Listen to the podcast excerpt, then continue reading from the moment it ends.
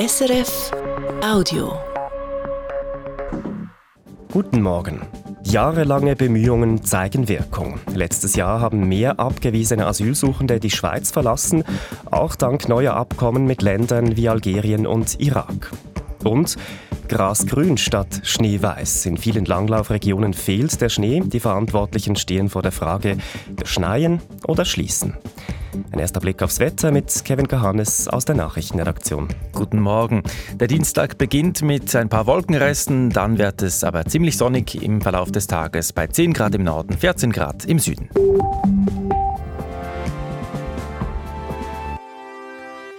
Im letzten Jahr haben deutlich mehr abgewiesene Asylsuchende die Schweiz verlassen. Die Zahl der Rückführungen und Ausreisen hat um einen Fünftel zugenommen. Das zeigen Zahlen des Staatssekretariats für Migration, die SRF vorliegen. Inlandredaktor Matthias Strasser berichtet. Wer am Ende des Verfahrens weder eine positive Antwort auf sein Asylgesuch noch eine vorläufige Aufnahme erhält, muss das Land verlassen, freiwillig oder zwangsweise.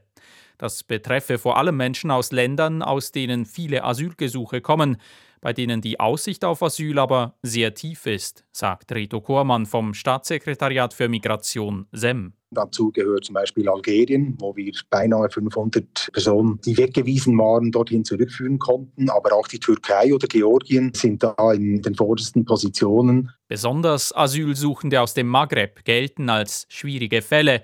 Meist handelt es sich um junge Männer, viele flüchten aus wirtschaftlichen Gründen. Ihre Aussicht auf Asyl ist marginal.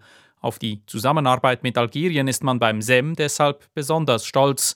Bedingung dafür seien jahrelange Bemühungen um ein Migrationsabkommen gewesen. Man muss das Vertrauen gewinnen, diese Staaten. Dazu gehört, dass man mit all diesen Staaten nicht nur den Dialog pflegt fortlaufend, sondern eben auch über Migrationsabkommen, Migrationspartnerschaften, Rückkehrabkommen, diese Rückkehrzusammenarbeit institutionalisiert und dann eben auch pflegt. Also es ist sehr viel Vertrauensarbeit und Aufbauarbeit notwendig. Erstmals seien dank dieser Arbeit spezielle Ausschaffungen Forschungsflüge nach Algerien und auch in den Irak möglich gewesen.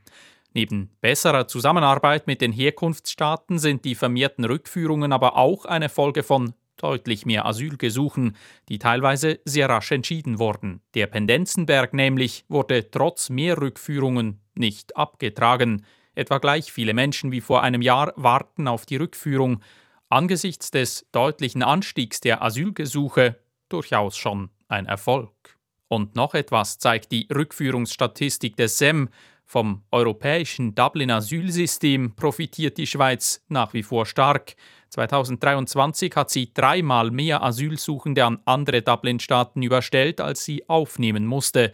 Und das, ob schon Italien als wichtiges Nachbarland in Migrationsfragen aktuell keine Dublin-Rücküberstellungen mehr akzeptiert.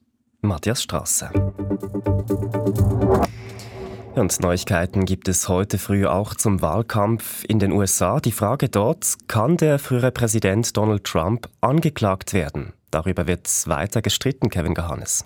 Trump besteht darauf, dass ihm nicht der Prozess gemacht werden kann, im Zusammenhang mit dem Sturm aufs Kapitol vor drei Jahren. Oder anders gesagt, er besteht auf Immunität. Diese Immunität hatte ihm ein Berufungsgericht letzte Woche aberkannt. Nun geht Trump juristisch gegen diese Entscheidung vor. Seine Anwälte haben beim obersten Gericht der USA einen Antrag eingereicht. Es geht bei der Diskussion auch um die Frage oder auch um Zeit, wenn sich das oberste Gericht mit der Frage beschäftigen muss, könnte sich das Verfahren gegen Trump bis nach der Präsidentschaftswahl im November hinziehen. Wechseln wir nach Europa mit weiteren Themen aus der Nacht. Deutschland, Frankreich und Polen wollen stärker zusammenarbeiten im Kampf gegen Falschnachrichten, Propaganda und Cyberattacken aus Russland. Ja, die drei Länder haben ein gemeinsames System vereinbart, mit dem sie mögliche russische Angriffe entdecken und auch darauf reagieren möchten. Mögliche Ziele solcher Attacken seien zum Beispiel die kommenden Wahlen des Europaparlaments und die Olympischen Spiele in Paris, das sagt der französische Außenminister. Innenminister. Und die Behörden hätten kürzlich fast 200 Webseiten aufgespürt, auf denen Fake News und russische Propaganda verbreitet würden. Die russische Regierung hat immer wieder gesagt, es sei nicht wahr, dass staatliche Stellen gezielt Falschinformationen verbreiten würden. Zwei weitere Themen in Kürze. Zuerst zum Wiederaufbau in der Ukraine. Da sollen auch eingefrorene Gelder der russischen Zentralbank in Europa helfen. Sie sind seit dem Angriff auf die Ukraine blockiert. Die EU-Staaten haben eine erste Grundlage beschlossen, wie das Geld verwendet werden soll.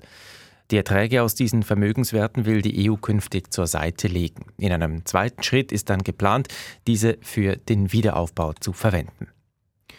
Und Polen will mit Deutschland über Entschädigungen für die Schäden im Zweiten Weltkrieg sprechen. Das hat Ministerpräsident Donald Tusk gesagt nach einem Treffen mit dem deutschen Bundeskanzler Olaf Scholz. Tusk sagt, die Frage sei im formalen und rechtlichen Sinn zwar seit vielen Jahren abgeschlossen, die Frage einer moralischen, finanziellen und materiellen Wiedergutmachung sei aber nie umgesetzt worden.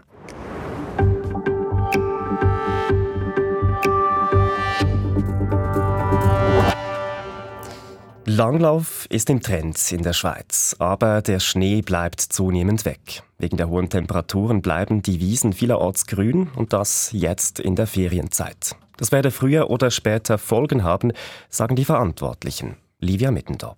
Grüne Wiesen Anfang Februar für den Präsidenten der Langlaufloipe Schweden tritt in Einsiedeln, Alois Oberholzer, kein schöner Anblick. Wenn man die grünen Wiesen sieht, dann schmerzt das Herz eines Langläufers.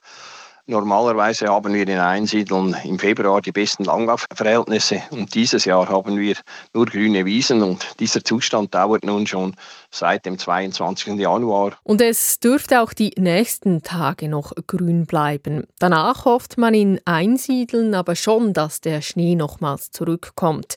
Wie dem Schwedentritt, da geht es im Moment vielen Langlaufgebieten.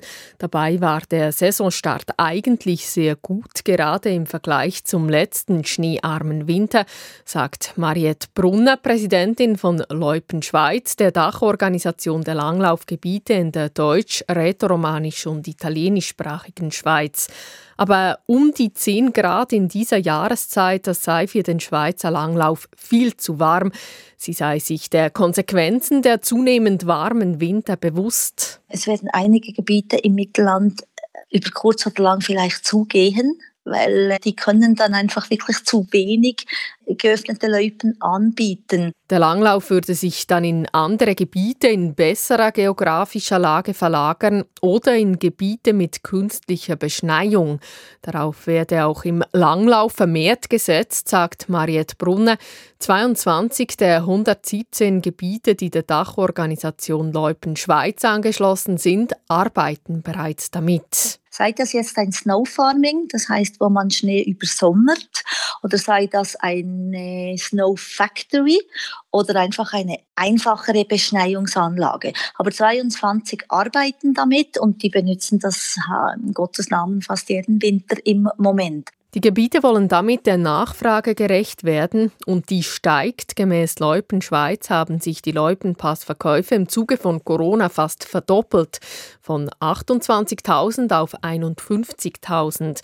Im sehr schneearmen letzten Winter waren es immer noch rund 40.000. Der Trend hält also an, doch die Langlaufgebiete müssen beim Schnee zunehmend nachhelfen. Inlandredaktorin Livia Mittendorf. Das war ein Podcast von SRF.